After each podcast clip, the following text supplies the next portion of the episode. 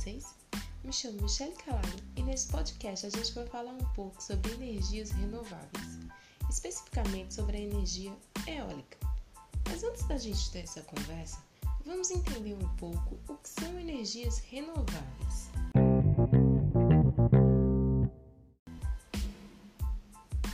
Energias renováveis é quando ela provém de fontes que a natureza renova permanentemente. As energias não renováveis apresentam uma quantidade finita no planeta, ou seja, um dia irão se esgotar. As energias renováveis estarão sempre presentes para suprir nossas necessidades. Além de não se esgotarem, elas apresentam grandes vantagens de uso em comparação às energias não renováveis. O fato principal é que as energias renováveis são mais limpas, não degradando o meio ambiente no mesmo ritmo que as não renováveis, como, por exemplo, o petróleo e o gás natural, que liberam grandes quantidades de poluentes na atmosfera. Uma das razões que fizeram com que o uso das fontes limpas se tornassem maior está ligada a questões ambientais, principalmente devido às mudanças climáticas no planeta. Agora que a gente já tem uma noção sobre o que são energias renováveis, vamos falar mais sobre a energia eólica, tudo bem? Me acompanha. A energia eólica é utilizada há milhares de anos para o bombeamento de água, moagem de grãos e outras aplicações que envolvem energia mecânica. Para a geração de eletricidade, as primeiras tentativas surgiram no final do século XIX Chamamos de energia eólica a energia cinética contida nas massas de ar em movimento, o vento. Seu aproveitamento ocorre por meio da conversão da energia de translação em energia cinética de rotação. Com o auxílio de turbinas eólicas, também denominados aerogeradores para geração de eletricidade ou cataventos para geração de trabalhos mecânicos como bombeamento de água. Acredito que você já deve ter visto por aí enormes estruturas similares a um catavento. Pois bem, eles são chamados de aerogeradores. Vamos entender um pouco como eles funcionam?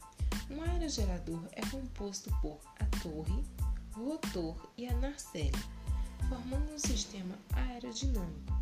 A força dos ventos é o que move o rotor do aerogerador e movimenta o eixo principal.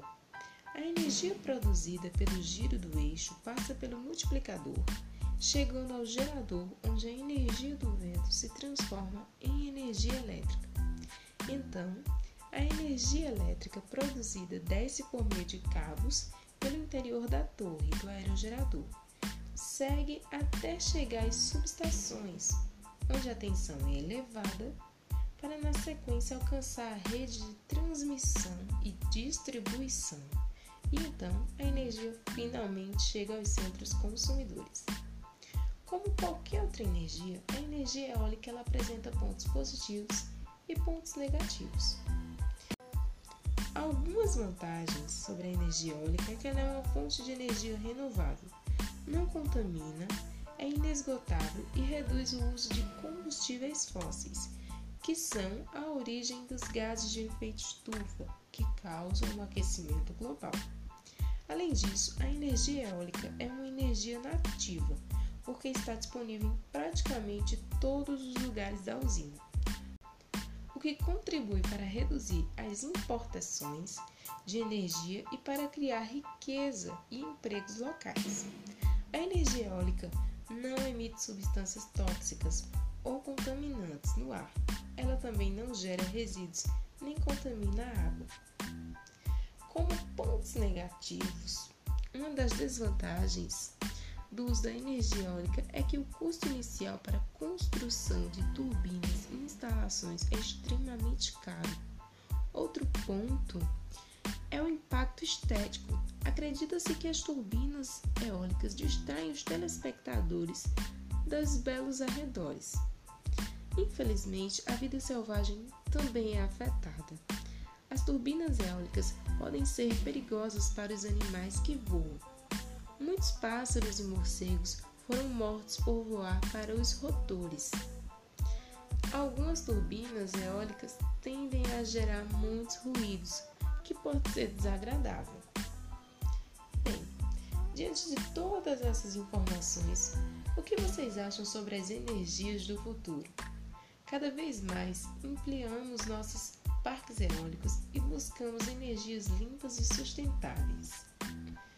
Quero agradecer sua atenção por ter chegado até aqui. Tchau, tchau!